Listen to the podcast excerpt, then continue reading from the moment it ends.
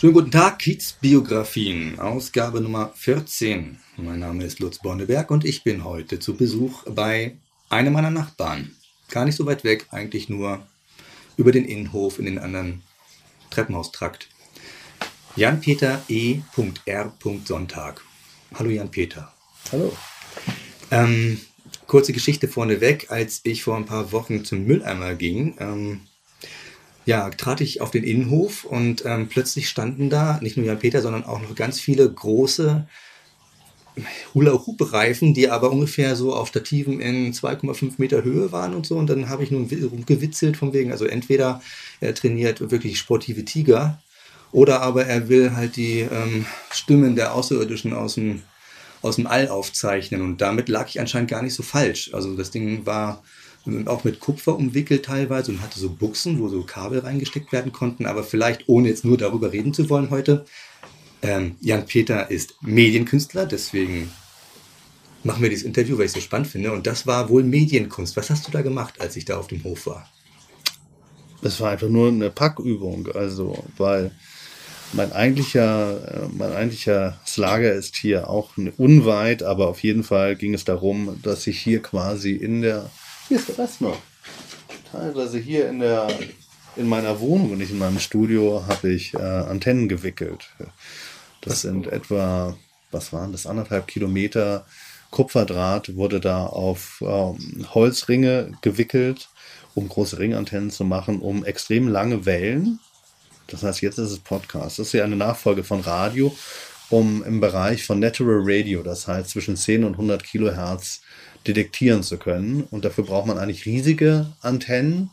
Und das Ganze war für eine Rundfunkempfangssaal, eigentlich mal für die Naleberstraße angedacht. Das ähm, ist hier ähm, für das alte Ostdeutsch äh, genau. Radio. Da hatten wir uns mal Gedanken gemacht, Edwin van der Heide und ich, ein sehr von mir geschätzter Kollege in Holland, der genau eigentlich das gleiche, im gleichen Feld wie ich ist, also sehr viel äh, akustische Installationen macht und auch im Bereich äh, experimenteller Komposition oder als Komponist tätig ist wie ich. Und das war jetzt unsere zweite Produktion. Die hatte dann danach eben, das war vor dem Shipping nach Amsterdam und auf dem Sonic Acts Festival in Amsterdam hatte das Ganze in einer wunderschönen Kirche Premiere. Da standen dann eben acht dieser Ringantennen und worum es dabei ging, wir müssen uns vorstellen, da haben wir anderthalb Kilometer Wellen, die wir detektieren wenn wir in der Wüste oder das auf dem Berg. Also eine, eine Kurve, eine Sinus ist anderthalb Kilometer gemessen. Wenn man das als Sinus sieht, ja, genau. Das sind sozusagen, äh, der spannende Bereich ist eben auch, dass wir fast in den Hörbereich kommen, wenn wir umsetzen. Wir müssen nicht mehr so stark transponieren. Wir haben auch die Empfänger selbst entwickelt. Das wäre jetzt etwas zu detailreich, da reinzugehen. Auf jeden Fall die Konzeption war Edwin und ich haben beide verschiedene Arbeiten gemacht, die sich mit diesen extrem langen Wellen beschäftigen. Ja. Um, ähm, und das Spannende ist eben, da werden wir nicht zu lange drüber reden, aber dass ähm, man eben seit, seit Heinrich Hertz äh, Maxwell nachweisen konnte und damit den sekundären Funken, also die Existenz der elektromagnetischen Welle beweisen konnte und mit Marconi dann quasi die Wireless, wie es im Amerikanischen hat, die drahtlose Kommunikation. Nur wir Deutschen haben dieses wunderbare Wort Funken, Rundfunk. Aha. Das ist eben gar nicht, ähm, bei Amerikanern ist es Radio und, und Wireless. Deswegen haben wir auch den deutschen Begriff Rundfunk genommen, obwohl wir sonst äh, in Englisch kommunizieren und Edwin eben Holländer ist, der sehr gut Deutsch kann. Ähm, was hat man da gehört letztendlich? Was man gehört hat, genau, das ist das Spannende. Das heißt also das, was man eben auch schon in der Vorzeit gehört hat und wo man nicht wusste, wo es herkommt. Und zwar wirkliche akustische Gestalten, Störgeräusche neben Rauschen, ja. von denen man heute weiß, seit den 80er Jahren, man früher darüber spekuliert, dass sie von, ähm, ähm, von elektrischen Entladungen äh, kommen, die wir auch als Lichtentladung kennen, okay. breitfrequente, also sowohl von Gewitterblitzen wie von dem, was wir als Polarlichter, Aurora Borealis kennen, dass diese Dinge die breitfrequente Entladungen sind, von denen wir heute wissen, dass es von äh, magnetischen, elektromagnetischen Stürmen von der Sonne kommt und mhm. die hier wechselwirken mit unserer Atmosphäre, dass die senden sich Und die senden sich und sie sind nicht nur optisch da und das, was man dann entdeckt hat in den 80er Jahren mit, mit Highshot-Kameras, so riesen Flächenblitze, diese komische Namen wie Sprites, der Kobold oder Jetstreams haben. All die Dinge, da gibt es Pendants als akustische Gestalten. Da heißen sie Whistler und Crackler und äh, das heißt also, das ist nicht nur optische Gestalten, sondern auch akustische Gestalten und die kann man hören. Und was mich daran einerseits interessiert, es sind sozusagen wirklich, es sind ewige Sendungen. Und wenn man jetzt weiß, um all die Medien, mit denen wir jetzt ja auch gerade aufnehmen, um die, deren Verfallszeit und wie schnell sich Medien umsetzen, dann ist es spannend, für mich war es spannend, darüber zu denken, was ist denn was ist denn das, was sich noch sendet, wenn selbst wir uns nicht mehr senden? Mhm. Also sozusagen Radio benutzen wir und denken wir, ist etwas rein von uns kulturell geschaffenes, aber letztendlich kann man noch Radiowellen detektieren, wenn wir nicht mehr senden und das weiß man. Die war schon davor, da bevor halt die Menschen irgendwie die ersten Instrumente, Werkzeuge gemacht haben, um die zu benutzen. Genau, das ist das eine, was mich interessiert. Das andere ist natürlich Natural Radio im urbanen Raum, ist natürlich relativer Quatsch, weil es wird ähm, überschattet von allem, was sich sendet, von dem, was aber nicht als Sendung gedacht ist, oder ähm, was wir Elektrosmog nennen. Mhm. Das heißt, Nachbars Waschmaschine strahlt da genauso rein. Also die wieder. Handy. All, na, na, das ist sehr hochfrequent, aber, aber viele Dinge, vor allen Dingen die schweren Dinge, die schweren Drehlastsachen oder so, so, die Ströme, die, sind, die sind in den Frequenzen. Das heißt, wann diese Frequenzen werden von Menschen eigentlich nur genutzt und ich weiß gar nicht, ob das heute noch gemacht wird, für die Kommunikation von U-Booten. Unsere bekannten Atom-U-Boote, die von den Russen und Amerikanern, die hatten riesige Sendeanlagen, weil diese langen Wellen auch durch das Meer gehen. Mhm. Und damit äh, hat, das sind diese Woodpecker-Signale und so, da kennt man auch viele Verschwörungstheorien drüber. Aber äh, ansonsten hat man in dem Bereich nicht detektiert. Mhm. Und das war das Interessante jetzt zu sagen, wir detektieren in Anlehnung auch an Cage, von dem es Radiomusiken gibt, der Radio John Cage, als ne? John Cage, der das als Live-Medium vor allen Dingen benutzt, also um zu sagen, das Radio, ich weiß nicht, was rauskommt, ich mhm. bestimme irgendwas und ich kann auch zwischen die Sender gehen, was wir demnächst nicht mehr können. Ja, digital, digital ist, hast du entweder Da hatten wir es nicht mehr. Früher war das eben auch spannend, sozusagen aus dem Empfangsbereich rauszugehen und dann. Zu genau, wir kennen auch da viel oder das führt dann bis in den Bereich der instrumentellen Transkommunikation zwischen den Sendern, Kontakt zu jenseitigen aufzunehmen. Da gibt mhm. es ganz spannende Geschichten auch darum. Und das hat auch, das hat eine lange Tradition, Spiritismus und ähm, Mediengeschichte. Aber faktisch, was, was, was uns eben daran interessiert, war, dass wir hier eben etwas umsetzen, was anscheinend an eine Avantgarde-Tradition Anschluss nimmt, aber letztendlich ganz andere Referenzfelder noch aufmacht und natürlich als Konzert hörbar ist. Und mit diesen Ringantennen, ähm, das sind acht gleiche Empfänger, und das heißt, nur durch das Drehen der Antennen, die sehr gerichtet sind, weil sie fast nur den magnetischen Teil aufzeichnen, mhm. kann man sozusagen die Räumlichkeit der Welle abbilden. Und Radio ist etwas, was eigentlich Mono ist, außer wir empfangen Stereo-Radio und Stereo-Kodiert. Aber eigentlich die Radioinformation, wenn ich ähm, äh, in die Streams der NASA gehe von, von Satelliten, die eben Natural Radio aufzeichnen, dann bekomme ich einen Mono-Stream. Und ich wollte jetzt im Raum mit, mit acht Antennen einfach die Möglichkeit haben, dass ich durch das Pitchen der verschiedenen Sender äh, alle sozusagen Phasenverschiebungseffekte hinbekomme, mhm. bis zum Echo, bis zum Delay und selbst die, die Welle in ihrer Räumlichkeit detektieren kann. Das heißt, wir hatten vier Boxen, wir haben ein Quadrophonus-Konzert, das Publikum war drumherum, wir saßen in der Mitte und ich konnte vor allen Dingen mit Räumlichkeiten von Wellen spielen und Edwin hatte einen 400 Meter Dipol in einem Park in Amsterdam, direkt vor dieser wunderbaren Kirche und auch noch glaube, noch zwei andere Langantennen. Und er hat tatsächlich auch noch Gewitter drauf bekommen und er hatte ein anderes Empfängersystem und konnte sehr schmalbandig. Und so letztendlich war es ein 40-minütiges Konzert, wo wir uns durch diese tiefen Wellen gesurft sind. Ist das jetzt so ähm, eine klassische ein klassischer Approach von Medienkunst, wie du ähm, ähm, es machst oder wie du Medienkunst auch wahrnimmst? Oder war das etwas, ähm, etwas, was außerhalb dessen ist, was du normalerweise auch sonst tust? Das Weil du arbeitest ja, deine Projekte hast du an der Tür gesagt, auch schon ähm, über Jahre quasi bereitest du sie auch teilweise vor. Ne?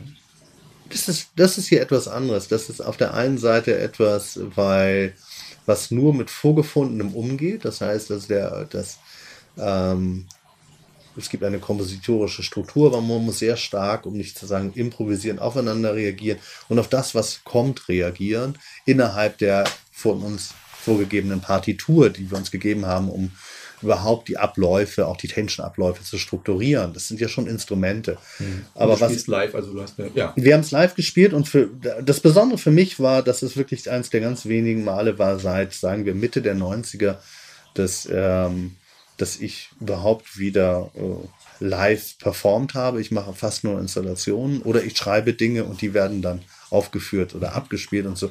Oft sind es dann auch Videoinstallationen oder äh, Mehrkanalinstallationen. Also ich finde es peinlich, hinterm Laptop zu sitzen und irgendwas abzuspielen. Wenn es fertig ist, dann wird es auch wirklich ohne mich abgespielt.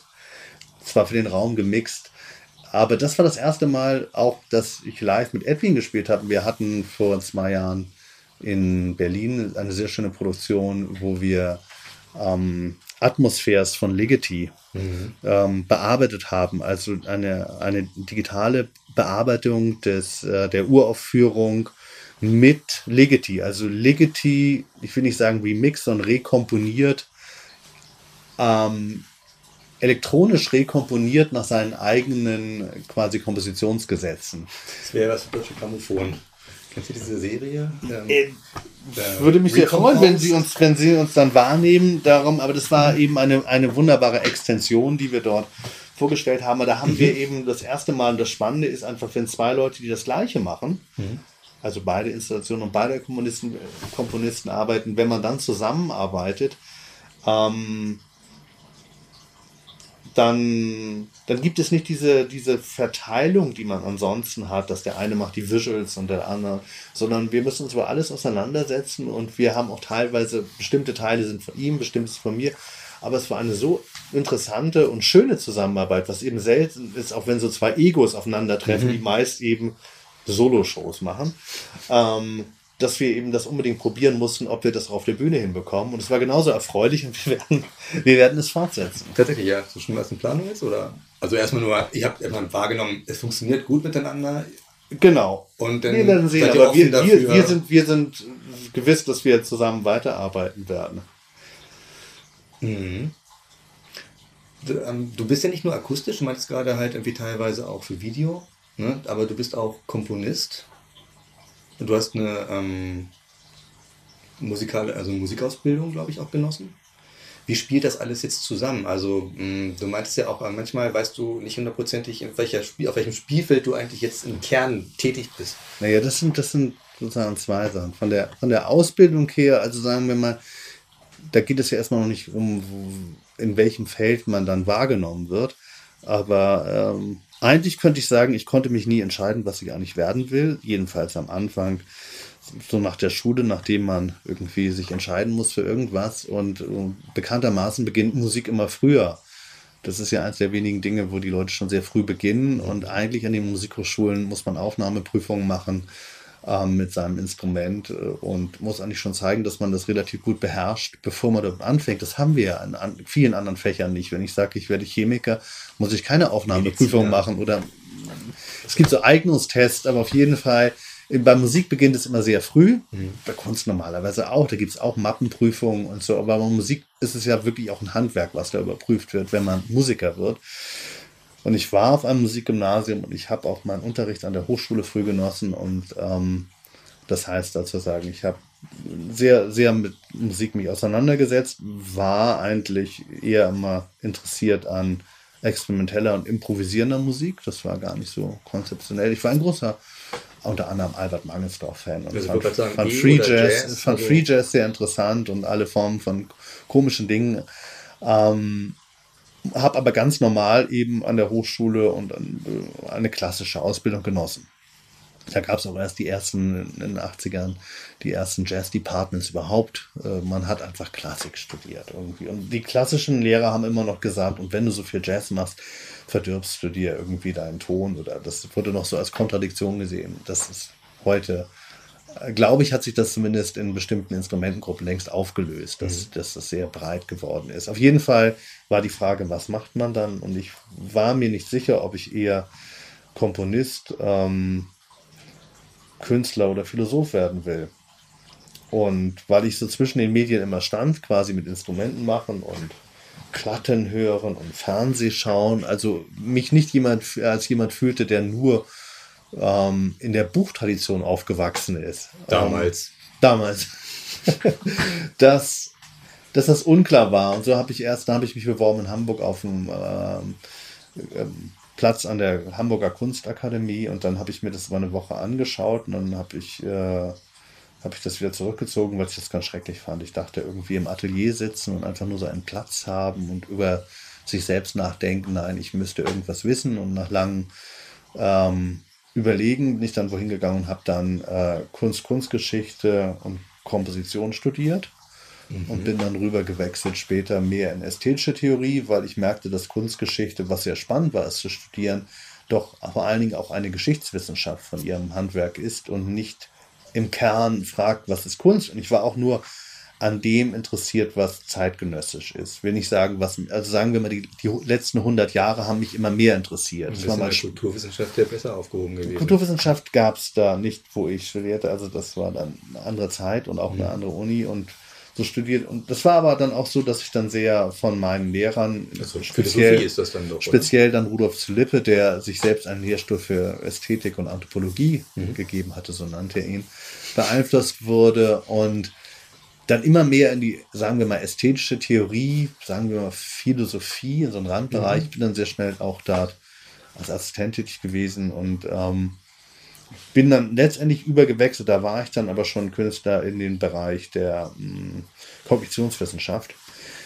Faktisch ist es aber so, dass ich mich mit Raumtheorie sehr beschäftigt habe, weil mich einerseits interessiert hat, äh, als ich Ende der 80er dachte, was mache ich jetzt in der Kunst? Und in alle Bereiche so reingerochen hatte von äh, Grundstudium Malerei über und so, was man so dann alles mal so oh, macht. Aktzeichenkurse und weiterhin Etüden und selbst Bach-Etüden spielen und solchen Dingen war es dann klar, okay, ihr Klavier ist echt schlecht, also spezialisiere ich mich, nachdem ich meine ganzen Grundscheine gemacht habe, in Kontrapunkt und so auf zeitgenössisches und dazu Cage und diese ganze Avantgarde, Xenakis und so ein. Das wurde enorm wichtig und war mir vorher auch nicht bekannt.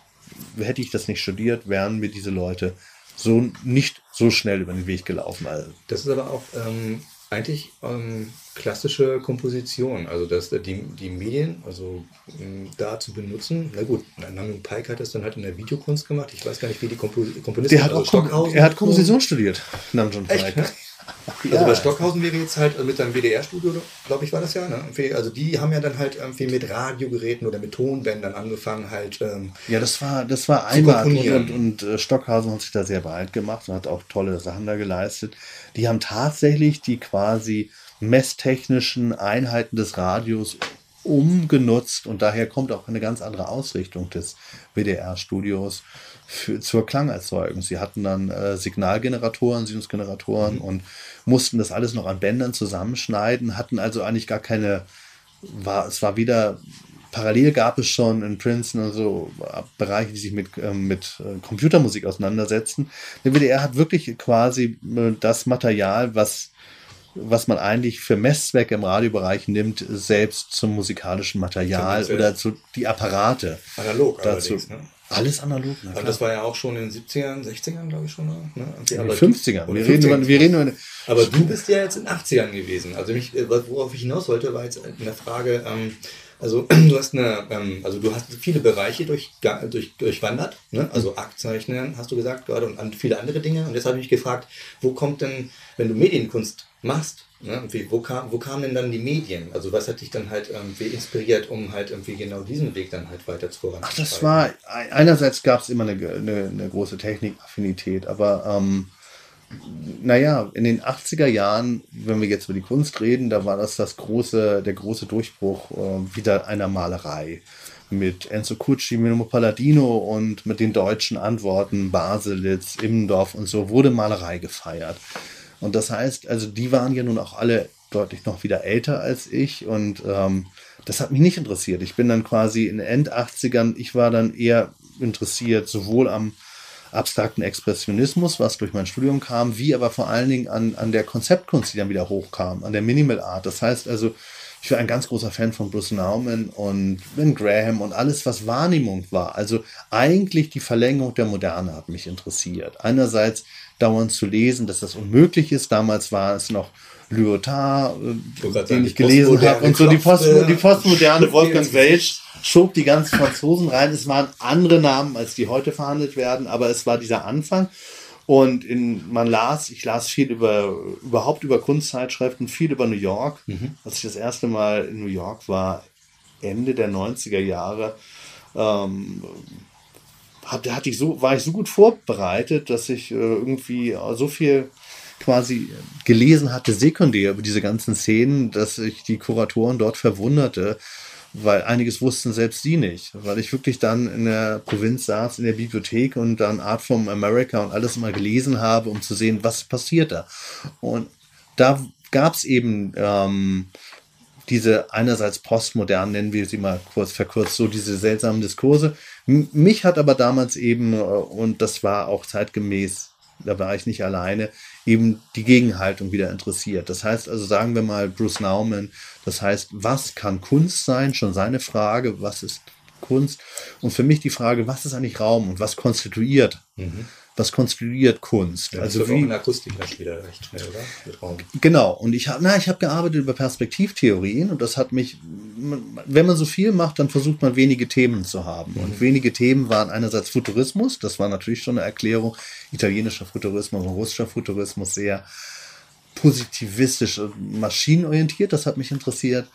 Und man konnte das sowohl in Musik wie in Kunst mhm. machen in den beiden Feldern und dann eben Raumtheorie. Mit Raumtheorie fing es an mit Panofsky und Perspektivtheorien und letzten Endes habe ich dann ähm, ein direkt gehört, das muss ich kurz überlegen, es war Raimundo Panicar, ein, ein jemand, der las über den indischen, den lotrechten Raum der Inder und ein ganz anderes Raummodell vorstellte das hat mich auf jeden Fall so fasziniert, dass man Raum überhaupt anders denken kann, als diese euklidisierten, diese geometrisierten Räume, in denen wir arbeiten und die letztendlich sich ja natürlich in der digitalisierten Welt endlos fortbreiten. Alle Computermaschinen beruhen auf diesen Klar. Gesetzmäßigkeiten.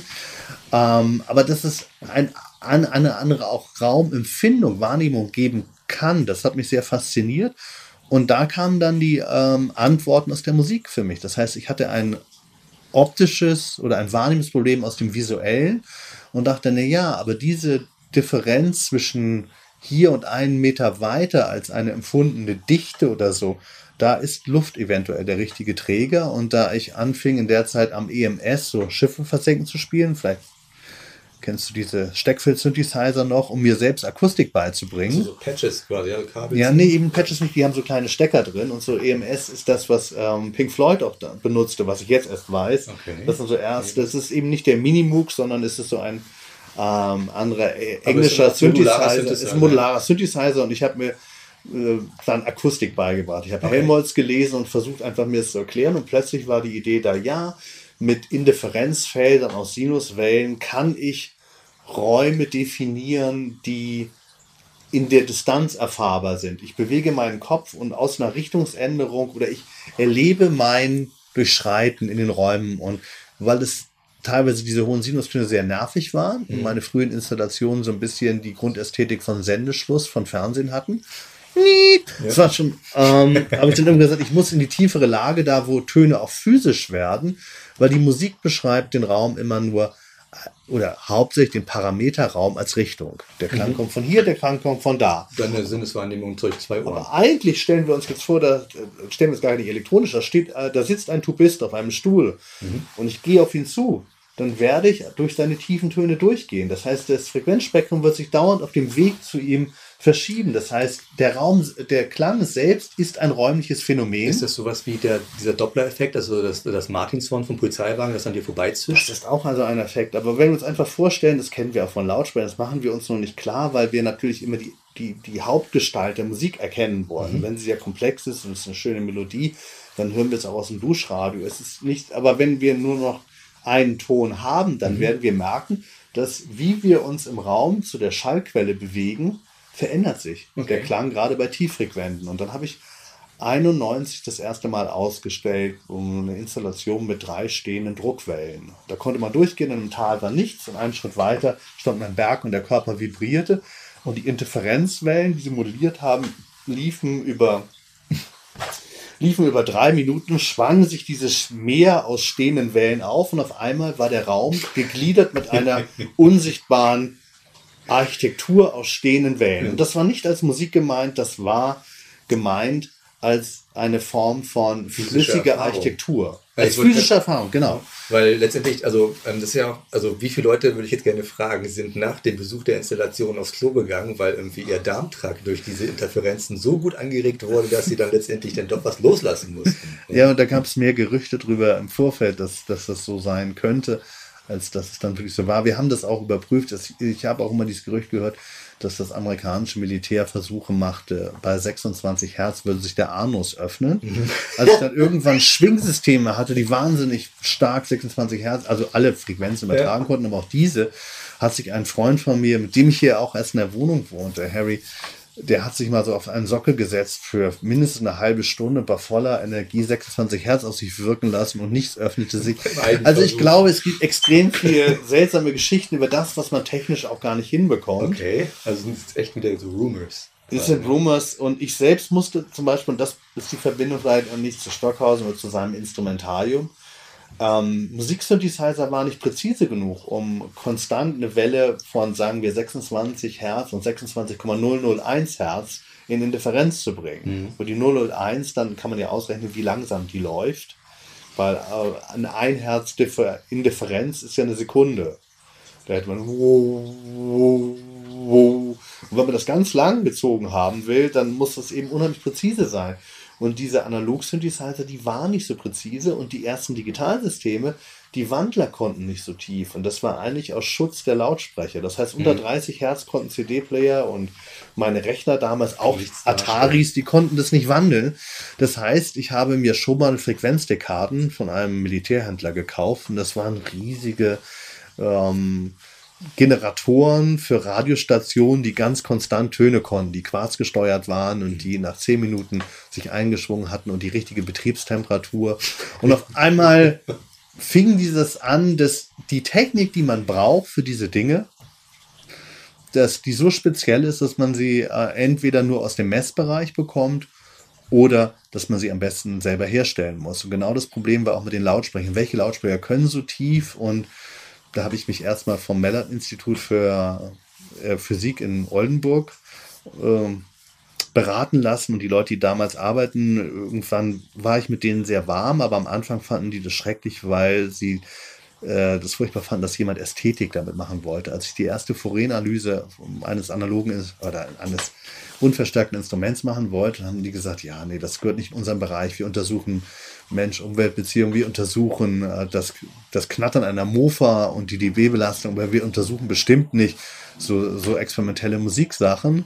Es waren eben in meinen Augen linke Hippies, aber da ich auch lange Haare hatte und ähnlich aussah, wurden wir irgendwann warm, weil sie merkten, er, der meint das ernst. Der kommt immer wieder, der meint das ernst. Gar nicht so soziologisch unterwegs, aber er meint das ernst. Genau. Und dadurch, so hab, dadurch habe ich sehr viel gelernt, aber das heißt, das Moment, ab Anfang der 90er, dass ich mich sehr um Technik kümmern muss, dass mhm. ich Boxen, Lautsprechersysteme entwickeln muss, dass wir extra Verstärker bauen müssen oder wir müssen sie aus der Messtechnik nehmen und so. Das hat mich mit über Kontakte zu so einer High-End-Szene zu diesem Lab gebracht und mit Jens Barkenhus, mit dem ich ähm, 91 schon zusammenarbeite, mit dem arbeite ich jetzt noch zusammen. Wir haben gerade ein, ein ich habe gerade meine erste permanente Installation in einem großen Turm in Lippstadt, eine endlos aufsteigende Luftsäule. Und ich bin ganz glücklich, dass ich das sozusagen mit dem gleichen Team mache, mit dem ich schon vor über 20 Jahren angefangen habe. Kannst du das nochmal? Also, also sind,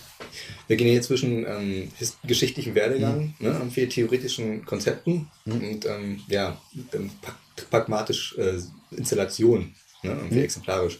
Ähm, dieser Turm, den du gerade erwähnt hattest. Also ähm, ja, im Vorgespräch ähm, klang es so, dass du echt dankbar und glücklich bist, dass du jetzt etwas hast, was nicht temporär nur irgendwo zu sehen ist, sondern was da wohl bleibt. Irgendwie aber ähm, ein Turm mit ähm, ähm Luftsäule. Ähm, ein bisschen mehr Background, auch wenn es wieder nicht im Kern des Gespräches sein soll.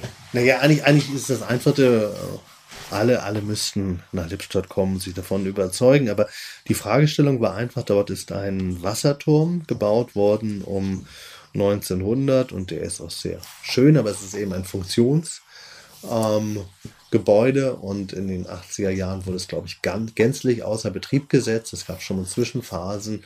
Dann ähm, gab es auch Probleme, dass man hätte, man musste Teile renovieren und es sollte weg. Und weil dieser Turm so schön war und den Lippstädtern so ans Herz gewachsen, obwohl außerhalb der Stadt, so als eine Art Landmarke, äh, regte sich etwas, auch wenn der keine Funktion hat, als, als quasi mh, hm, Zeichen, geradezu Wahrzeichen der Stadt, müsse erhalten bleiben. Und was macht man damit? Und dann hat, hat sich eine Stiftung gegründet und hat sich auch nochmal umbenannt. Auf jeden Fall, auf einmal sollte der Turm erhalten werden, auf Wunsch. Und dann reifte die Frage in den letzten Jahren dann, nachdem man ihn außen neu gestrichen und beleuchtet hatte, was macht man mit ihm? Und dann überlegte man einen Wettbewerb, also einen, einen Wettbewerb zu machen, der einen geschlossenen Wettbewerb, wo man speziell fünf Leute eingeladen hat, eine Lichtarbeit dafür zu entwerfen drin. Und diesen Wettbewerb habe ich eben glücklicherweise gewonnen.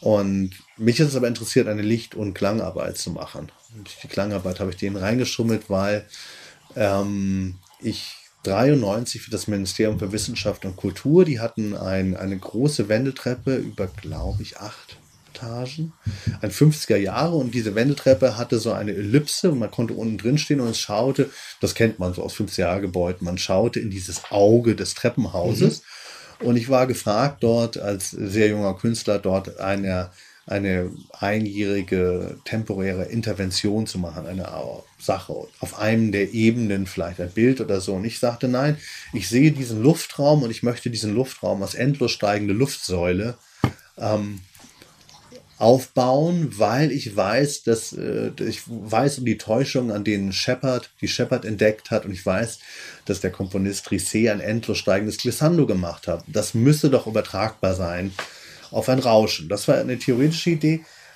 Und das Problem war damals einfach, welche Geräte können das? Und, das, äh, und dann war das eben das Ministerium für Wissenschaft und Kultur. Ich konnte Amtshilfe fragen und so gelangte ich an die Gimmick nach Köln und eine, eine IRCAM Workstation aus Paris, von mhm. diesem legendären Studio IRCAM, die mit ihren Next-Rechner so schnell war, dass sie damals on, äh, auf Max, noch nicht Max MSP, sondern Max, was MIDI steuerte, dass man daraus das programmieren konnte und ich setzte mich damit auseinander, dass, was wir optisch alle kennen, äh, die Escher-Treppe mhm. von diesem Grafiker Escher, die auch auf, genau, diese Endlos, wo man nicht weiß, wo sie aufhört, das jetzt als eine akustische, endlose Luftsäule zu programmieren. Und wenn Leute dann drumherum gehen, dann würde man eben in 3D erfahren, das, was man bei Escher sieht. Mhm. Also eine akustische Täuschung. Ja, mal los.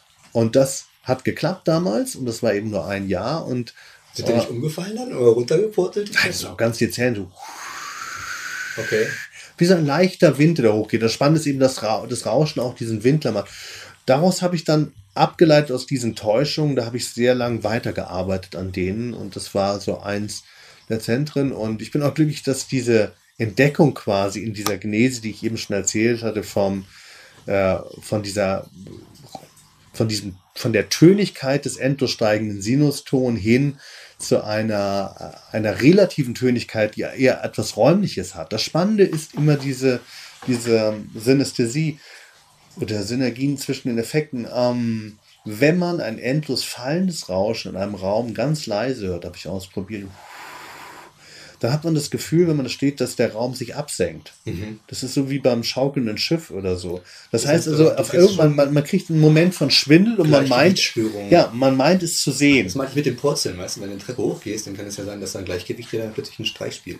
Wenn es akustisch einfach signalisiert, du bist jetzt gerade woanders als das, was du siehst. Also das Irritierende ist immer, also die, die Arbeit, die das sozusagen alles zusammenbrachte, war, dass diese, diese ganzen Arbeit mit Rauschen, dann, dass damit man das Rauschen als Wind glaubt, muss das Rauschen immer in die Räume passen. Mhm. Das heißt, wenn es ein großer Raum ist und jede, jede Tonne, wie dieser Turm, hat eine bestimmte Resonanz und eine Eigenschaft und wir, wir wissen einfach, wie Räume klingen. Wir haben die Erfahrung, wenn wir in eine Bahnhofshalle gehen, dann ist der Sekundärschall anders. Wir wissen einfach akustisch immer, wo wir sind. Und das Mhm. hat nichts mit Stereohören zu tun. Wir, wir können Räume hören.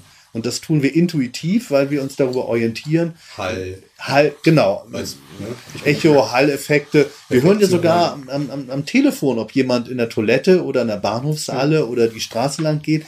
Das heißt also, eigentlich können wir das alle, diese Art von Räume auch mono über ein Ohr detektieren.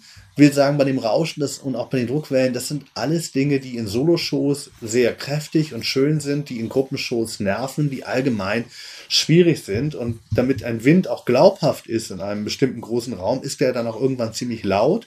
Will sagen, das Problem war, wie kann ich, wenn ich keine Soloshow und kein einzelnes Gebäude habe, wie kann ich noch weiter arbeiten? Und dann habe ich angefangen, kleine Arbeiten für Kopfhörer und Schwingsockel zu entwickeln. Und einer der erfolgreichsten Abend ist Modern Mini mit Disco. Und da steigt das Rauschen immer höher. Und weil ich zwei Ohren einzeln bediene, kann ich sogar noch mit Phasenverschiebung arbeiten, die erst im Gehirn zusammengerechnet wird. Also ich kann direkt das Hirn triggern und kann die Gammawellen, ich kann eine Aufmerksamkeit stimulieren und kann es dazu höher machen lassen und dann noch endlos accelerierende Beats dazu. Und dann ist das wirklich eine Art von Brain Tag, wo, wo, ähm, wo einfach wirklich äh, immer wieder was in der Wahrnehmung passiert. Über mindestens sieben Minuten. Am Ende habe ich so eine ähm, auch eine, eine ähm, da gibt es eine Phasenverschiebung und dann gibt es eine Vibration, die eine Unschärfe in den Augen produziert. Und ich, die meisten Menschen nach sieben Minuten, da wandern die Augen, da flickern die Augen und wandern von links nach rechts, wie wenn sie gesteuert werden Okay. diese Sache. Und das, das stellt sich langsam erst ein, aber jedenfalls hat mich das sehr interessiert, direkt die Wahrnehmung zu beeinflussen. Und bei den Räumen ist eben das Problem, dass äh, in den 90er Jahren ich sehr viel Site-Specific noch gearbeitet habe und jetzt in den letzten Jahren, wo sehr viel mehr Gruppenausstellungen und die Medienkunst sich verschoben hat, Also Site-Specific heißt das, der Raum, den du bearbeitest. ich bekam, ich bekam einen Ort und dann kam ich mit meinen optischen und akustischen Instrumenten und habe dort, wie ich das nannte, Setzungen gemacht, Verortungen. Und jetzt sind es viel mehr feste Formate und das heißt, es hat mich wieder zurückgeführt in, in Formate wie zu bestimmten komplexen medienhistorische Arbeiten, die sich ganz bestimmten Sachen widmen, Fragestellungen widmen oder äh, Filmarbeiten. Aber das liegt auch sehr daran, dass eben die Ausstellung fixe Arbeiten ordern und sagen, wir möchten gerne die und die Installation zeigen, was für einen Raum äh, sollen wir für dich einrichten. Während früher hat man gesagt, äh, ich gebe dir diesen Raum, mach mit dem Raum etwas. Und das ist eine andere Sache. Überrasch mich. Und genau deswegen ist es mir äh, für mich so spannend zu sagen, ja, und diese, dieses endlos steigende Rauschen zusammen mit einer, mit einer Xenon-Lichtsäule und man schaut nach oben und der Turm, man schaut ins Unendliche, weil dort oben sind spezielle Scheinwerfer, die ein sehr kaltes Weiß machen und Nebelmaschinen und ähm, der Nebel fällt auch ganz wenig nur und so ist das, geht das ins Nichts. Man steht in einem Turm und oben nach oben ist es alles weiß und es gibt eine Säule. Und weil sich diese Säule quasi, die natürlich äh, dadurch, dass man auch die, die Partikelbewegung in diesem hellen Strahl sieht, und der natürlich geht er leicht auseinander, aber er gleicht es aus, wie Panofsky es eigentlich beschreibt. Wenn man hochguckt, ähm, wenn man von unten guckt, dann sieht er fast parallel aus, weil er geht leicht auseinander. Nach oben. Genau, weil der Abstand immer größer wird, Jetzt bleibt es gerade. bleibt es sozusagen gerade, da sieht man diesen dicken Beam, was und, und man hört dieses endlos steigende Rauschen. Das ist natürlich, und dadurch ist es so etwas, es ist ja nicht immateriell. Es ist ja benennbar. Es ist ja genauso, es sind schwingende Luftpartikel dort und äh, es sind äh, Photonen und es sind Nebelteile, an denen es sich bricht. Aber letzten Endes entsteht so ein Gefühl von Unendlichkeit. Und eigentlich die ganze Herausforderung für mich und mein Team war, etwas zu entwickeln, von dem wir glauben, dass es auch wirklich zehn Jahre hoffentlich toi toi toi durchhält. Technisch, weil natürlich Medienkunst sehr schnell verfällt und wir haben. Ja, jetzt technisch oder einfach, weil Technisch. Der, der ästhetische Wandel so hart ist? Weil du kannst Nein, nein, nein, das, das liegt, das liegt ja an, nicht an diesen. Geräten. Also sagen wir mal, wenn man, wenn, wer heute eine Videoinstallation kauft und, und einen DVD-Player oder einen Rechner oder was auch immer ein Abspielgerät und er kauft es bei Saturn, das ist eine Strategie, dann sind die aber nicht für Dauerbetrieb gemacht und wenn das dann nach drei Monaten ausfällt, das Gerät, dann kauft man ein neues Gerät. Aber wir wissen, dass die Formate sich auch dauernd ändern. Wenn wir vor fünf Jahren noch glücklich irgendwie mit ähm, HDTV mit 1600 Pixel Breite berechnet haben, sind wir auf HD heute 1920 und, und die internen Formate haben sich, überschreiben sich andauernd. Ne, also fürs Akustische jetzt, ne? Also die Frage, wie speicherst du deine Töne? Nee, ich meine, bei DAT, ähm, uns wurde immer gesagt, DAT sei nicht nur, DAT jetzt als reines Medium sei nicht nur das Beste für Stereo-Mitschnitte Musik, sondern auch DAT-Streamer erinnern wir alle nochmal. Also die Backups mhm. von ADATs und so auf einen DAT-Streamer zu legen. Ich habe diese Streamer-Bänder für meinen Akai DR4, also einen Harddisk-Recorder aus der Zeit, ich habe vor fünf Jahren alle meine damaligen Daten überspielt auf dem Rechner und äh, 30 Prozent waren buggy nach mhm. weniger als zehn also Jahren. Buggy und ist nur temporär, also weil die Geräte nicht mehr existieren. Ich habe mir, alle, äh, ich mir alle Geräte gekauft, deswegen ist das im Studio auch ziemlich voll. Ich habe alles, außer, eine, was mir noch fehlt, ist Humatic Lowband.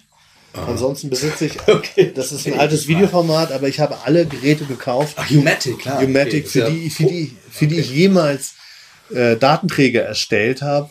Und ich sammle auch tatsächlich alle Rechner. Und manchmal, es gibt einfach Programme, die, ähm, die auf Mac ähm, in den 90ern noch gelaufen sind, als wir noch auf G4 waren und äh, die dann einfach nicht mehr weiter fortgesetzt ja, wurden klar. und so. Also letztendlich, das ist das, ja, ist auch vielleicht langweilig, aber letztendlich, das ist ein großes Problem der Medienkunst, ist, dass, oder alle, die Medien nutzen, das, das kennen wir, dass es natürlich auch vom Markt so gewollt ist. Man kauft sich eine neue Kamera und plötzlich geht das Photoshop nicht mehr und eigentlich muss man die ganze Kette ersetzen. Mhm. Die Halbwertszeit von Medien ist enorm kurz wenn man all die Sollbruchstellen zusammenzählt. Ja, ist es der echt zu einem großen Problem, weil letztendlich ähm, du gehst äh, in die Nationalgalerie ja?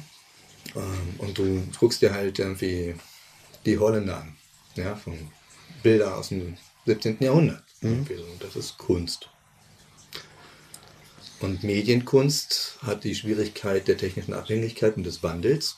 Und ähm, du schaffst Medienkunst und musst quasi eigentlich im Hinterkopf ja damit leben, dass deine Kunst in Häkchen nicht in der Nationalgalerie Galerie ewig hängen könnte in zwei, drei Jahrhunderten, weil jedes Gerät nicht unendlich reparierbar ist und auch nicht reproduziert wird oder sowas. Das heißt, ähm, du lebst doch mit der Endlichkeit, obwohl du eigentlich als Künstler immer ähm, aus dem Ist heraus etwas äh, schaffst, was zumindest keine Halbwertszeit in sich tragen würde.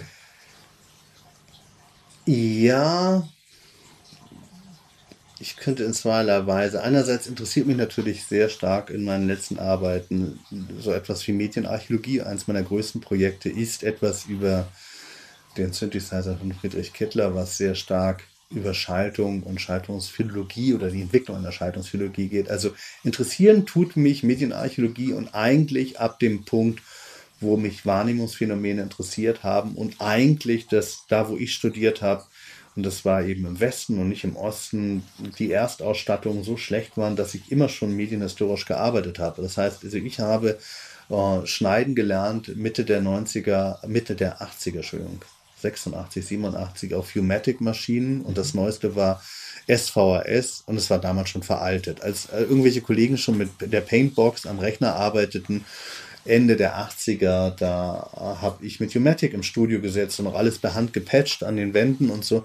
Das heißt also, das kam von außen und fand ich das Spannende von meinen Eltern, den ersten, äh, was war das, Halbzoll schwarz-weiß Videorekorder zu nehmen und mit dem die Arbeiten von Dan Graham zu rekonstruieren. Also quasi mit Material der 60er zu arbeiten, weil das einfach leichter zu bekommen war, weil mhm. er hatte kein anderer Interesse und wir waren nicht besser ausgestattet.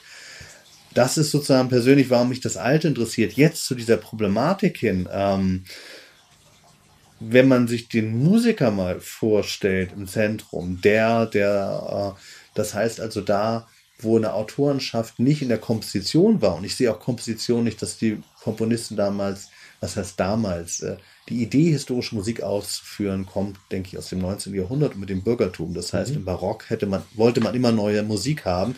Das heißt also, wann gucken wir überhaupt zurück? Und die Komponisten mussten schreiben, damit fünf Leute das, was sie sich gedacht haben, spielen können. Und nicht damit das in der Verschriftlichung überliefert wird. Das heißt, es ist eine Form der Verschriftlichung und das Ölbild hält eben auch lange, wenn es handwerklich gut angestellt ist. Und es lässt sich aber auch noch restaurieren. Es lässt sich auch restaurieren. Will aber sagen, wir haben ganz andere Traditionen, weil wenn man sich vorstellt, bei Hof waren mit die, der wichtigste Künstler war der Koch oder der, der Mann, der äh, dort die Feste organisiert hat. Und die haben, und die haben Feuerwerke, Turniere gemacht. Man kann sich das alles vorstellen. Also heute, was, naja, heute gibt es solche Sachen auch noch, wenn der, wenn hier in Berlin der Bahnhof eröffnet wird, dann gibt es so riesen Events. Die Pyronale. Pyronale, all solche Dinge. Aber das waren mal ernsthaft die Zentren mit auch der Kunst und Mozart war unter dem Kochbarhof.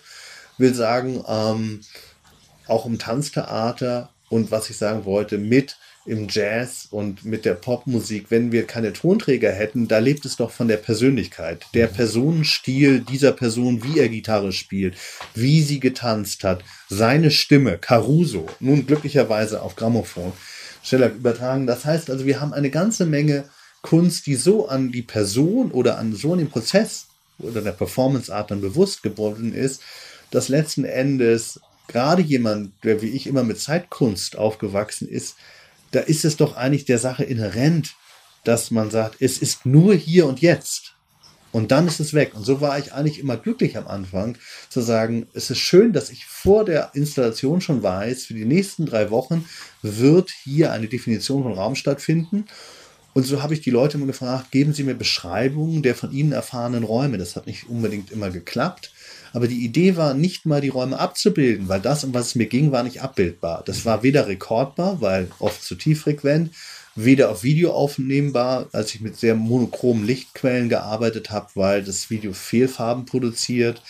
Das heißt, eigentlich wollte ich das nur der Bericht, vielleicht die Niederschrift des Berichtes der Erfahrungen sich kommuniziert das habe ich zwei Jahre konsequent versucht. Das war nicht erfolggekrönt, weil für Jurys braucht man Fotos. Ich habe angefangen, alles zu fotografieren, Selbstbeschreibungen anzustellen. Das heißt also, dieser ganze Bereich des Sekundären und Konservierens war vor allen Dingen ein Kommunikationsakt. Aber über Jahre war ich stolz, dass die Dinge nur so begrenzt sind und nur im Jetzt stattfinden. Das ist etwas ambivalent. Das heißt aber, dieses Complainen darüber, was der bildenden Kunst kommt, auf der einen Seite avanciert zu sein und wie ich auch dafür Stipendien zu bekommen, dass man so ephemere Kunst macht. Auf der anderen Seite dann zu sagen, aber warum ist es nicht in Marmor? Es hält mich ja niemand ab. Ich kann ja in Marmor schlagen, wenn es für mich künstlerisch Sinn macht. Also damit zu spielen, finde ich immer wieder spannend, aber letztendlich ist es doch auch ein bewusster Schritt. Man, man wollte doch mal in der Moderne diese ganzen Festigkeiten überwinden und sagen, eigentlich das wir befinden uns im Informationszeitalter. Das heißt also, auch der Werkbegriff mag nur noch Information sein und nur noch Elektronen oder welche Bilder wir jetzt nehmen oder Wellen oder Äther, das sind wir schon mal über 100 Jahre zurück. Auf jeden Fall da, wo eigentlich heutzutage die technische Entwicklung hingegangen ist über die letzten 100 Jahre, dann zu sagen, aber ich möchte die Festigkeit des Ölbilds wieder haben, scheint mir auf jeden Fall ein Gegensatz zu sein. Mhm. Obwohl natürlich persönlich ist es schwierig und es ist vor allen Dingen auch innerhalb der Medienkunst schwierig, weil sie selbst kein Gedächtnis hat und dann plötzlich entdeckt man sich genauso unangenehm, wie man ältere früher selbst, ich kann mich erinnern, unangenehm gefunden hat. Man geht über zu einer der großen Medienfestivals, Transmediale, Arts Elektroniker und sagt, wow, das kenne ich doch schon alles. Noch schlimmer, das habe ich doch schon vor 20 Jahren gemacht. Wieso kann das jetzt nochmal stattfinden? Naja, da muss man sagen, da sind diese Bildtraditionen, das hat auch noch viele andere Marktgründe, natürlich stärker. Man kann nicht so einfach ein Rembrandt, äh, man kann nicht mal ein Damien Hirst Scheibenbild so einfach machen, ohne dass jemand sagt, das kenne ich doch, das ist ein Damien Hirst. In der Medienkunst geht das. Die kann sich alle fünf Jahre mit dem Wechsel der Kuratoren, Direktoren, kann sich neu empfinden. Also genau auf der, aus den Gründen bin ich natürlich für die Archive. Ich bin dafür, dass überliefert wird, damit sich das nicht dauernd ähm, reproduziert, reproduziert und wieder Un Unwissenheit, aus Unwissenheit reproduziert, weil genau das ist der Nachteil. Wenn man sagt, es hat nur hier und jetzt stattgefunden und dann konnte man es eben gar nicht mehr miterleben und es gibt auch nur wenig Zeugnis davon und auch nicht jeder, der Medienkunst heute studiert hat, noch Lust, diese alten Bücher zu lesen aus den 80ern oder die Kataloge, wo das niedergezeichnet ist. Und schon gibt es immer ein neues Plateau und das ist dann oft auch technisch und auf einmal auf mit einem neuen Programm wie Super Collider oder mit, äh, mit Arduino-Schnittstellen wird mhm. all das erfunden, was wir davor mit MIDI-Schnittstellen hatten, was wir mit anderen Interfaces hatten, was Cage schon mit Tudor und seinen Jungs an Interaktion gebracht hat. Na gut, du bist halt günstiger und schneller am Start und jeder kann es quasi am Küchentisch mittlerweile machen. Das ist vielleicht der einzige Das ist ein Riesenunterschied, natürlich. Ich will nur sagen, ähm, man, man, man kann äh, mit neuen Plateaus, Software wie Hardware, erfindet sich ein Großteil der Medienkunst immer noch mal. Mhm. Weil natürlich gehöre ich jetzt zu diesen Alten, die sagen, weil zu wenig historisches Bewusstsein da ist. Ja, das ist nett. Wo, genau, das wäre auch endlich jetzt tatsächlich das zu wenig historische Bewusstsein. Ja, wäre eigentlich so genau die äh, negative Plattform für mich, um die letzte Frage zu stellen, nämlich was dich gerade zeigt. Also du hast viele Dinge getan, irgendwie so, und du hast gerade Sachen abgeschlossen oder Dinge sind am Laufen, irgendwie so. Aber was ist, ähm, was merkst du gerade in dir aufkommen, wo du mal dringend ran musst nochmal oder wo du Bock drauf hättest, nochmal, also daran zu gehen? Weil das, was du tust, schließt du ja auch ab, gerade wenn du Kunstwerke schaffst dann ist der Raum für Neues. Oder du forschst weiter, aber wo geht's hin? Wo soll es hingehen vielmehr? Wo möchtest du nochmal hin?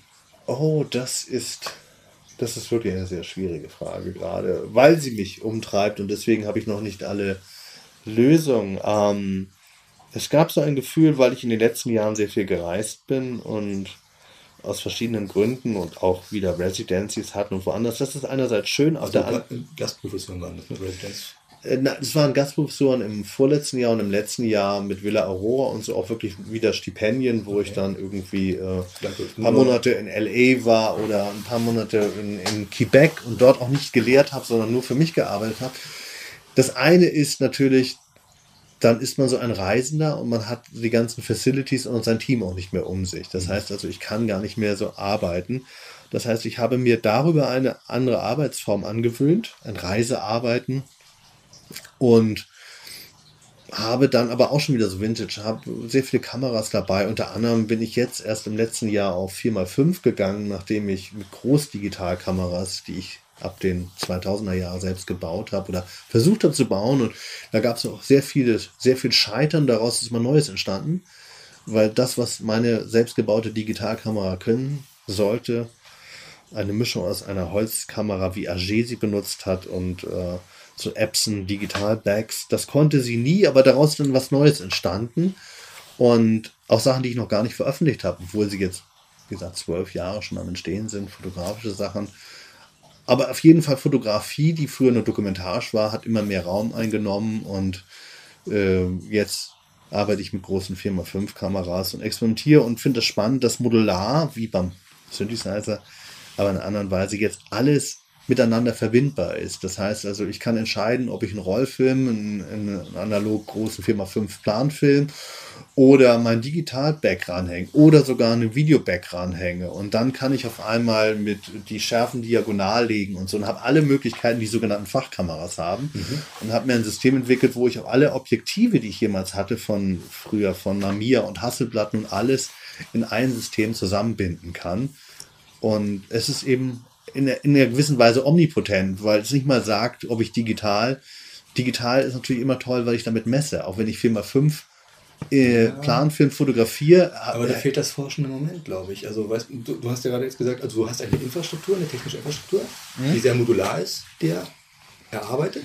Aber ich habe noch nicht rausgehört, ob du halt tatsächlich etwas ähm, äh, Spezifisches suchst, was du damit dokumentieren möchtest, also quasi, wenn du fotografierst. Nein, es ist. Oder was dabei rauskommt, weißt du ja vielleicht noch gar nicht so. Nein, das doch, ich, in dem Moment, wo ich dann Sachen ausprobiere, probiere ich sie halt aus, aber es ist eben wieder das Verspielte. Ich, Im Wesentlichen kann ich sagen, was mich in den letzten Jahren beschäftigt hat, auch, ähm, dass ich wieder komponiere. In LA habe ich für eine Orgel, die im Haus war, geschrieben. Mhm das heißt, eigentlich, nachdem ich sehr lange in diesem rein elektronischen war, ähm, jetzt wieder zu überlegen, ob ähnliche Gedanken sich nicht wieder umsetzen lassen für Ensemble, ähm, für normale Instrumente, wie viel der meines medialen Denkens äh, jetzt auch mit analogen Mitteln geht oder mit Hybriden, die mich interessieren, die auch vom Medium her historische Hybride sind, weil man am Ende auch sagen kann, man weiß gar nicht mehr, was da alles drinsteckt, wenn ich ähm, wenn ich ein Digital-Back an einer Großkamera habe äh, und mit Dingen arbeite, die wir nur mit Fachkameras können. Wie ich eben gesagt habe, Tilt Shift ist nur so ein Stichwort daraus. Und dann aber dann auf Silberbaryt wieder ausbelichte und dann das wiederum weiter verarbeite. Also man, man erzeugt komische Hybride und äh, die meisten meiner Fotografien sind eigentlich im Ende dann Silberbaryt schwarz-weiß, was ja sehr altmodisch und zeitlos erscheint und trotzdem haben sie Wesenszüge, die nur digital drin sind, bloß man sieht es nicht beim ersten Mal oder beim ersten Hinblicken ja. sehen sie sehr. Also das, das sind echte Geschichten dann. Und das, das ist das, was mich interessiert, wie eben auch mit dieser Instrumentalmusiken. Aber im Wesentlichen steht eben ähm, selbst wieder rumzuspielen, weil viele der Arbeiten der letzten Jahre waren, dass ich einen Großteil in meinem Studio mehr Office in Mitte saß und äh, verhandelt habe, äh, Exposés geschrieben habe. Und dann, wenn das Ganze angenommen war, dann haben eben mein Team und ich die Sachen einfach ausgeführt. Und ich fühlte mich eigentlich ja wie ein Komponist oder Architekt, der eigentlich nur noch Planarbeit, der nur noch planerische Arbeit macht. Der, der Architekt mauert nie selber, aber als Künstler möchte man auch selber mauern. Man möchte auch selbst mal am Material wieder arbeiten. Und das ist das, das ist der Bereich, dem ich jetzt mehr Raum gebe, weil es einfach mich glücklicher macht, wenn ich selbst wieder fast wie ein Kind, aber doch planvoller an Dingen spiele, selbst experimentiere, mit den eigenen Händen da reingehe und auch selbst im Studio dabei bin und Sachen einfach ausprobiere. Und das wird natürlich nur ein Teil sein, aber ich merke, dass mich das glücklicher macht. Dieses reine Planen und Managen hat. Da gab es Momente, wo ich sehr unglücklich war, wo ich mich irgendwo in der Welt wiedergefunden habe, in einem Hotelzimmer und mich dann noch gefragt haben, was mache ich hier überhaupt? Hier wird gerade irgendwas aufgeführt, aber es hat eigentlich mit mir nichts mehr zu tun. Und dann macht es einem glücklicher, wenn man an Dingen selber arbeitet. Dankeschön. Es ist eigentlich. Ah, ein Flieger. Ein tiefer Flieger. Na, mal gucken, wo er hinfliegt. Ähm, vielen Dank. Ähm, ein schöner Ausklang. Hm, bevor ich zur Verabschiedung komme für den Hörer, ähm, gibt es eigentlich irgendetwas, was in Zeiten des Netzes verlinkbar ist von dir? Hast du, äh, weißt du, dass da irgendwas im Netz ist, was akustisch ist zum Beispiel, wo man mal jetzt hinhören könnte, wenn man das Gespräch gehört hat? Ich denke zurzeit eigentlich gar nichts. Mhm. Ähm, das liegt einerseits daran, dass ich ich stelle nie Videos und Sounds und sowas in, ins Netz, mhm. Weil ähm, weil sie sehr speziell für Räume und für Konzertsituationen gemacht sind. Ich, ich, setze, ich setze immer sehr auf das Original und man mischt ja auch anders, das weiß man auch. Also nicht, dass ich das nicht könnte, aber ich möchte es gar nicht. Mhm. Ich möchte eben auf diese Exklusivität setzen. Ich glaube, das ist das Spannende an dem Feld, was ich mache, dass für, ich gehe auch selbst noch aus alter Tradition gerne in neue Musikkonzerte, in Anführungsstrichen die neue Musik mit dem großen N und habe mir jetzt auch gerade wieder was du ja, denke ich, heute machst, symphonische Musik auf der Märzmusik angehört und ja, meinen alten Neron, ja. Lachenmann und so. Avopert, ja. Und das sind Dinge, die würde ich mir zu Hause nicht unbedingt anhören. Mhm. Aber es ist toll, in diesen speziellen Räumen, du willst in der Philharmonie sitzen, ich saß im Konzerthaus, in solchen Räumen zu sitzen und so einen riesen Orchesterapparat zu hören von lauter Experten, die spezielle Klänge erzeugen. Und genauso symphonisch sehe ich eigentlich meine Arbeiten und die werden auch immer kleinlicher und die dürfen nur bestimmte Soundsysteme in bestimmten Räumen und so abgespielt werden. Und ich glaube, sie würden auch enorm verlieren. Sie sind nicht dafür gemacht, zu Hause gehört zu werden, so wie ich zu Hause auch, wenn ich mich amüsiere, teilweise andere Musiken höre, die perfekt für diesen Bereich zu Hause über Stereoanlagen von Privatleuten gut komprimiert gehört zu werden, ist etwas anderes als ähm, eine auch symphonische, wie auch immer, elektroakustische, akusmatische oder Ensemblemusik. Stimmt. Also, liebe Hörer, tut uns leid, ihr könnt jetzt nicht nachhören, sondern ihr müsst Googelt meinen Namen genau, und ihr findet Fotos, genau. mehr als mir lieb Mal gucken, ob ich noch einen Link für unten drunter finde, was anderes, was nicht akustisch ist, aber ähm, beenden wir das Gespräch in diesem Falle. Vielen Dank, Jan-Peter E.R. Sonntag, seines Zeichens Medienkünstler, zu Gast, sage ich jetzt mal, bei den Kiez-Biografien. Mein Name ist Lutz Bonneberg und ähm, wenn ihr diesen Nerd Talk, der gerade stattgefunden hat, gutieren konntet und andere Nerd Talk Themen vielleicht auch gutieren könntet, dann schaut auf das äh, Blog www.kiezbiografien.de. Da finden diese Gespräche statt. Also Jan-Peter, vielen Dank. Ja, war mir eine Freude. Bis zum nächsten Mal. Tschüss. Ciao.